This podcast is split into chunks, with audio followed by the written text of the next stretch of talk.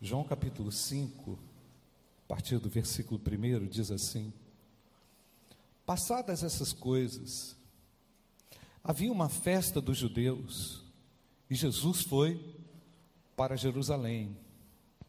E existe ali, junto ao portão das ovelhas, um tanque chamado em hebraico Betesda, o qual tem cinco pórticos.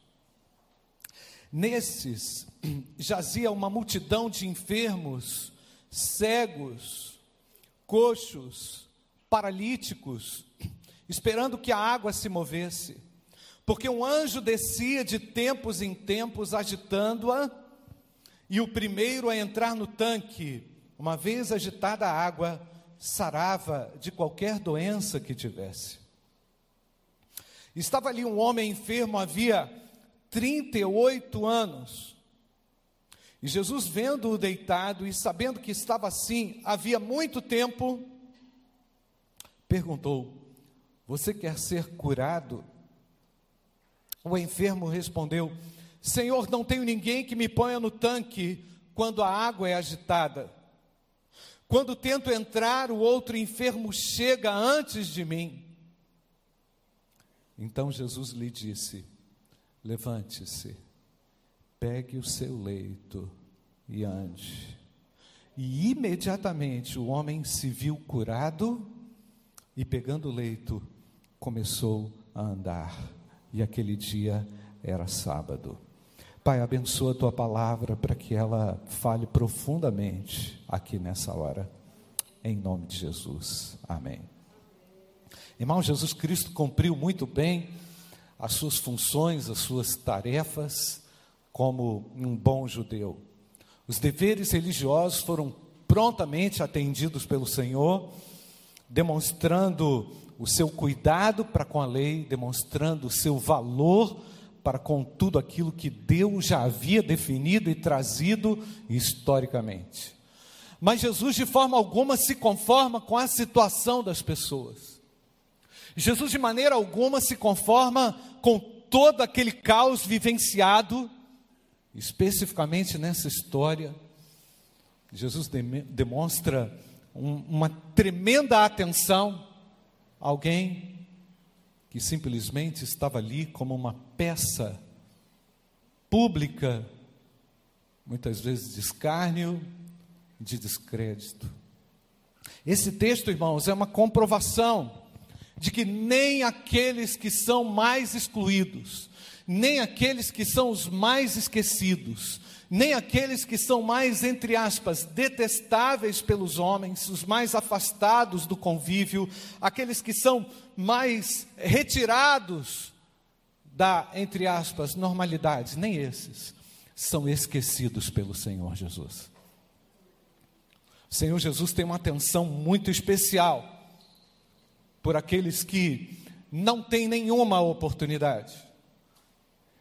E o mais interessante, irmãos, é que João faz uma descrição no texto de João capítulo 3, como nós vimos ontem, Jesus conversando com um principal ah, dos judeus, alguém que tinha uma proeminência muito grande, alguém muito destacável. Então Jesus, ele aborda ah, esse homem com argumentos racionais, com argumentos da própria lei, falando sobre elementos com Nicodemos daquilo que ele conhecia. E aqui vemos Jesus no capítulo 5 de João indo ao encontro de alguém que não tinha nenhuma e nenhuma oportunidade. Um homem que vivia diariamente um drama em razão da sua paralisia. Jesus vai ao encontro de um homem que estava à espera de um milagre alguém que não tinha nenhuma oportunidade de sair daquela condição a não ser que algo extraordinário acontecesse. É engraçado que, ou interessante que esse homem já tinha uma predisposição a crer, a confiar que Deus faria algo por ele. Mas toda hora passava a sua vez. Toda, toda, oportunidade em que alguém seria ali abençoado com a cura, ele não conseguia se aproximar. Eu creio que aquela agonia foi gerando algo muito forte, intenso naquele coração, pois ele pensa: quando será a minha vez? Que horas que eu vou ficar livre dessa desse inferno que há sobre mim? Mas antes de continuar, eu quero é, responder a seguinte pergunta: como é que era aquele tanque? Por que, que Jesus para exatamente naquele local é, chamado Betesda, com aqueles, ah, com aquelas centenas de pessoas ali ah, buscando cura? Esse tanque, gente, era formado, na verdade, por dois tanques, e o texto diz que ele tinha cinco portas, cinco alpendres. Eram cinco portas de entrada, isso não está à toa na Bíblia.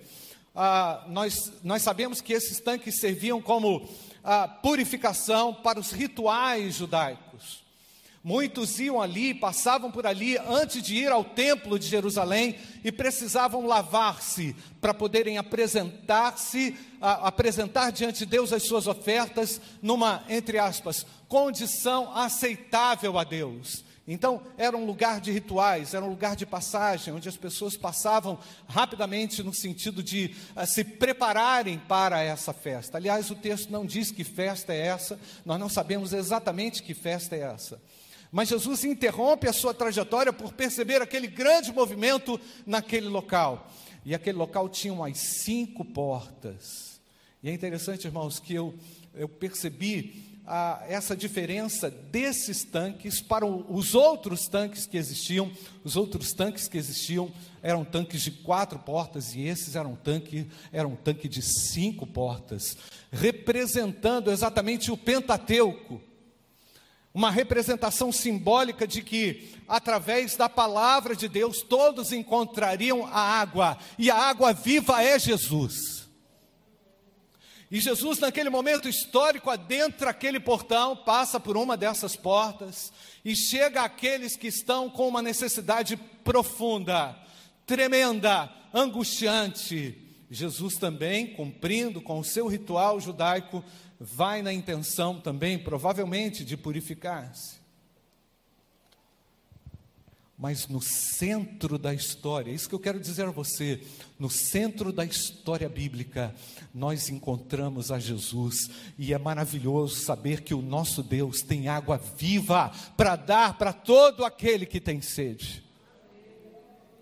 E eu não sei qual é a sua condição ou de que forma você entrou aqui. Mas eu sei e reafirmo isso, que você pode sair daqui transformado pelo toque de Jesus Cristo, Filho de Deus. Pois não há miséria que ele não acesse, não há angústia que ele não possa penetrar e transformar, não há pecado que Jesus não possa penetrar.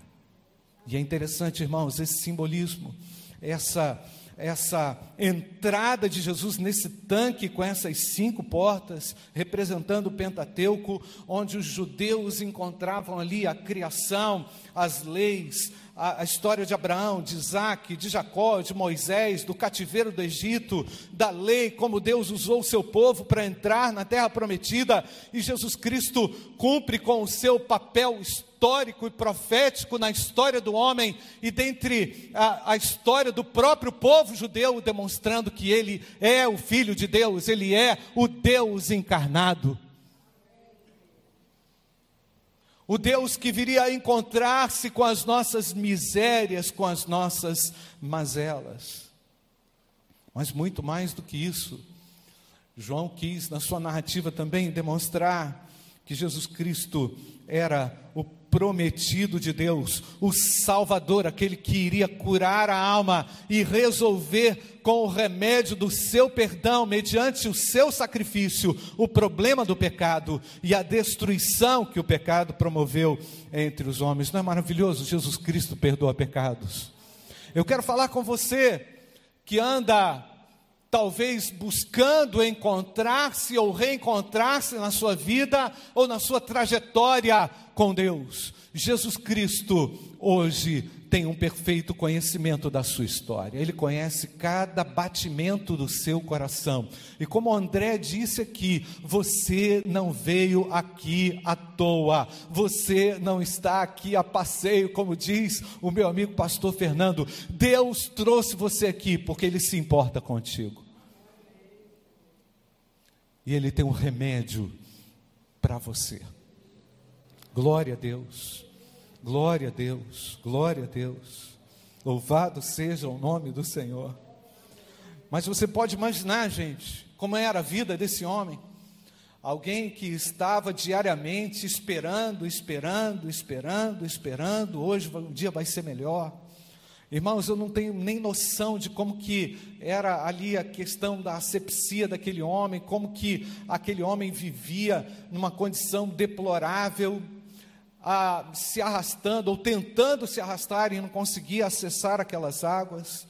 Eu concordo, irmãos, que esperar um dia, eu concordo às vezes que esperar uma semana é fácil, mas esperar um mês, esperar um ano, esperar dois anos, esperar dez anos, esperar vinte anos, esperar trinta e oito anos, por algo que é impossível de acontecer, mas ao, mesmo, ao mesmo tempo esperado por acontecer. Muitas vezes na sua vida você se vê sem esperança para alguma coisa, porque com o passar do tempo fica, vai ficando cada vez mais difícil. Mas eu quero dizer para você que nosso Deus é um Deus de milagres e Ele entra na sua história.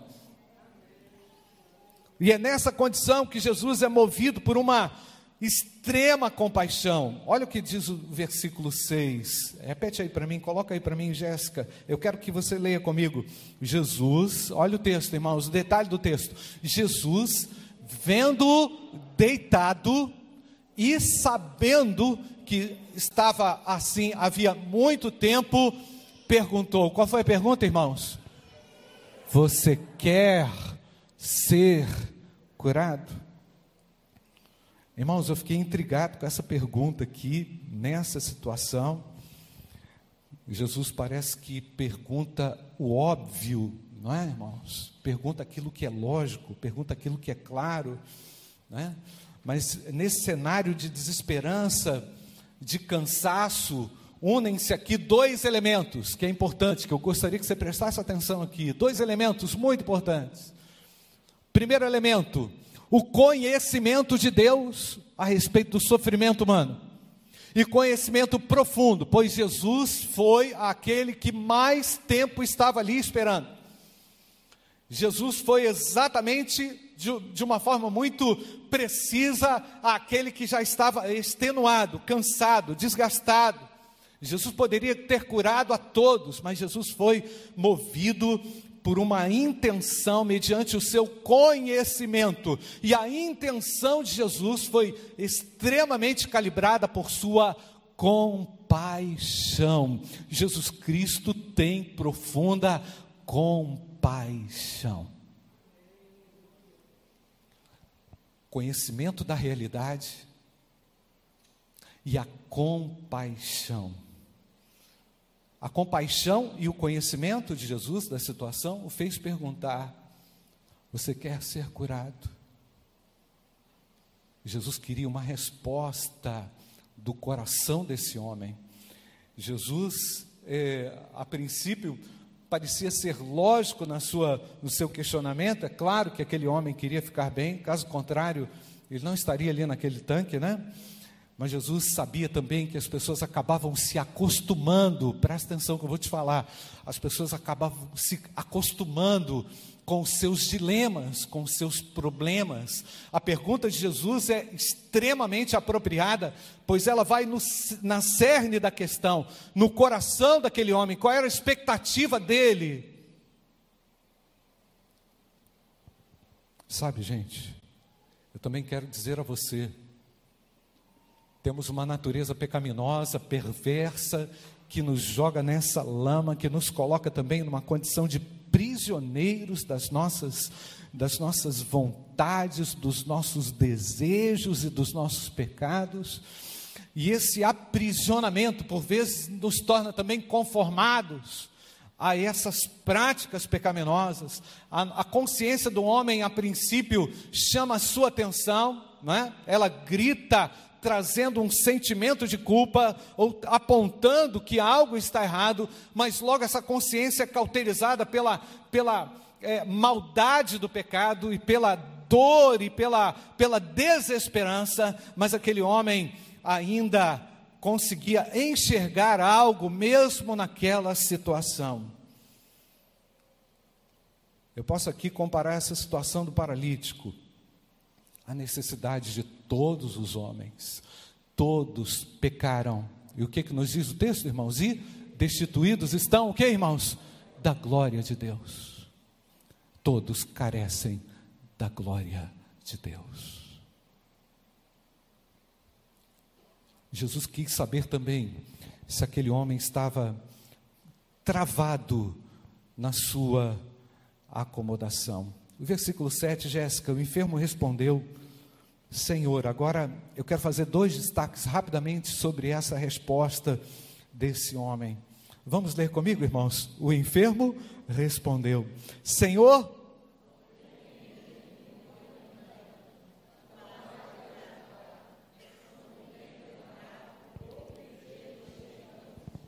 As perguntas de Jesus sempre trazem à tona ao que está lá dentro do coração, já falei isso e repito, mas aquele homem também coloca para fora uma conversa natural do dia a dia, a lamúria dele do dia a dia, né? a queixa dele do dia a dia. Não tem ninguém para me ajudar.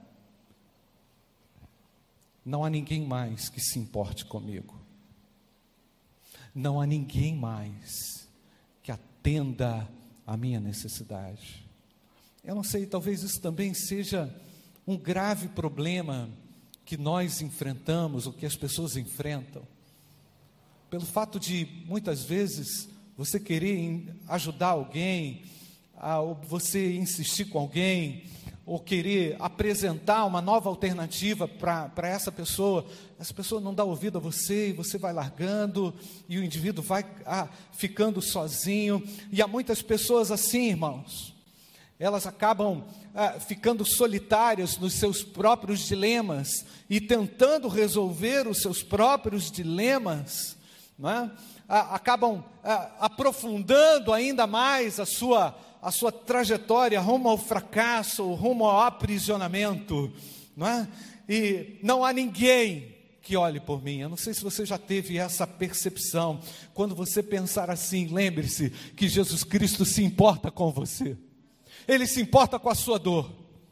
Ele sabe especificamente como ela é, qual ela é, por que razão ela surge no seu coração. O entendimento dele a meu respeito e a seu respeito é um entendimento perfeito. Ninguém que te ame tanto nessa terra será capaz de compreender você, a não ser Jesus Cristo, Filho de Deus, pois a sua compaixão, o seu autoconhecimento, o seu conhecimento a respeito de você, faz com que ele se mova na sua direção. Louvado seja o nome do Senhor, você não está sozinho.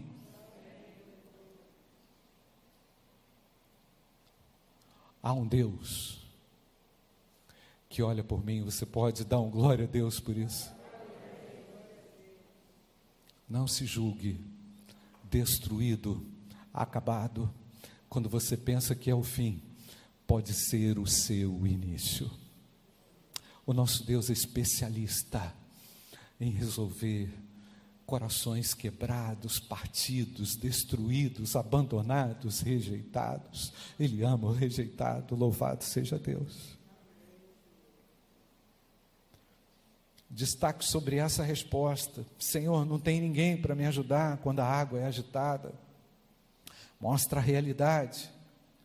E é assim: quando você está bem, você tem muito amigo, né? Quando você tem uma boa posição, todo mundo quer tirar foto com você, não é? Colocar no Instagram. Quando você está mal, meu querido, quantos sobram? Onde estão os seus amigos? Quando tudo, quando tudo quebra? Onde estão aqueles que te amam e que te seguem nas redes sociais, é muito pouca gente. Quando tudo vai mal, o Senhor entra na história. Eu quero dizer que há esperança para você. Nada sobrou para aquele homem. Sobrou só a dor, a quebradeira, os cacos, os pedaços, isso pode estar acontecendo exatamente com você. Parece que ninguém está disposto a, a, a, te ajudar, mas o nosso Deus é riquíssimo em misericórdia. Eu vim aqui para dizer isso. Pode ter certeza, Ele virá ao seu encontro. Segundo destaque a respeito da resposta desse homem, ele diz lá: quando eu tento entrar outro enfermo chega antes de mim. Olha o tamanho da derrota desse homem.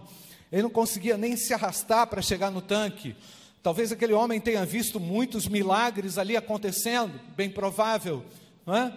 Bem provável que ele, ele, ele, ele percebeu a libertação de muita gente, mas ele nunca via a sua hora chegar, ele nunca percebia o seu momento chegar. Talvez aquele homem estivesse buscando na fonte errada, Talvez aquele homem estivesse buscando no ritual.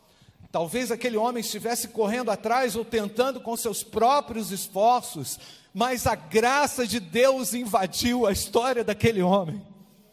O Senhor veio ao encontro dele, louvado seja Deus, Deus chega bem perto da sua dor. Deus é capaz de transformar a sua dor, o caos que há no seu coração. Enquanto nós vamos nos preparar aqui para ouvir essa canção, eu quero falar com você.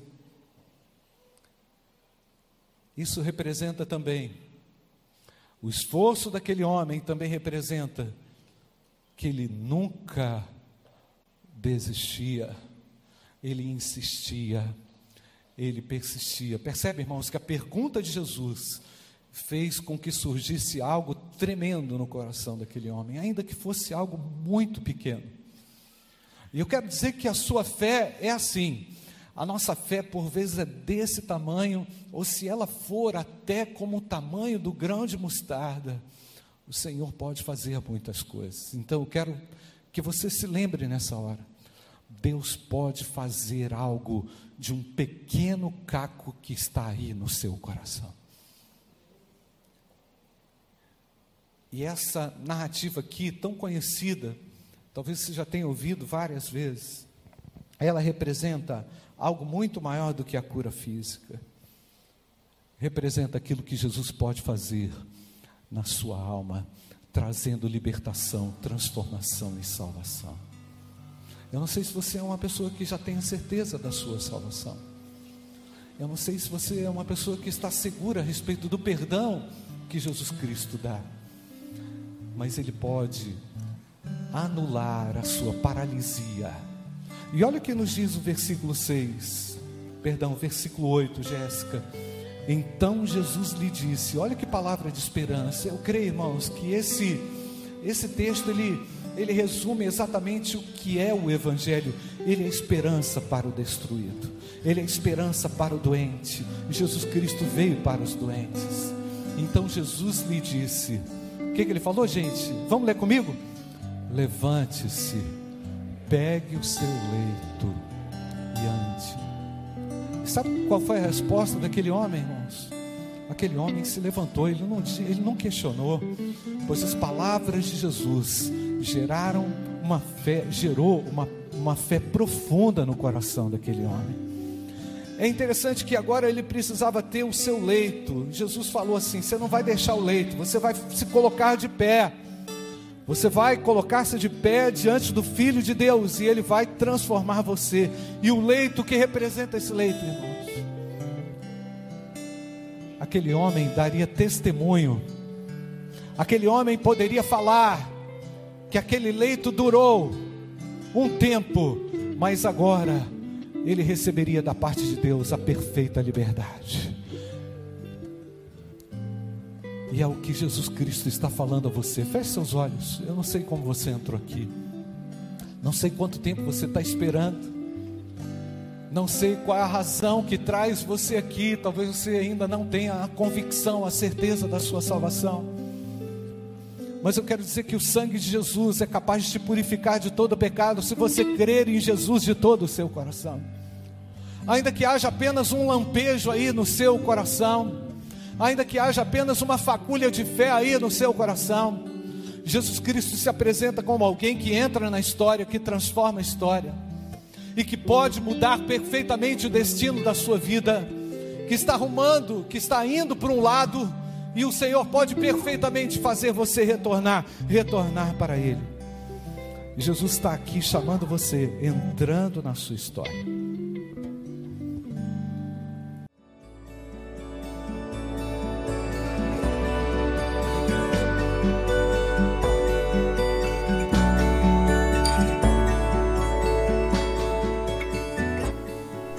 A Igreja Batista do Bom Retiro tem plena convicção de que a palavra de Deus é poder para salvar e transformar vidas.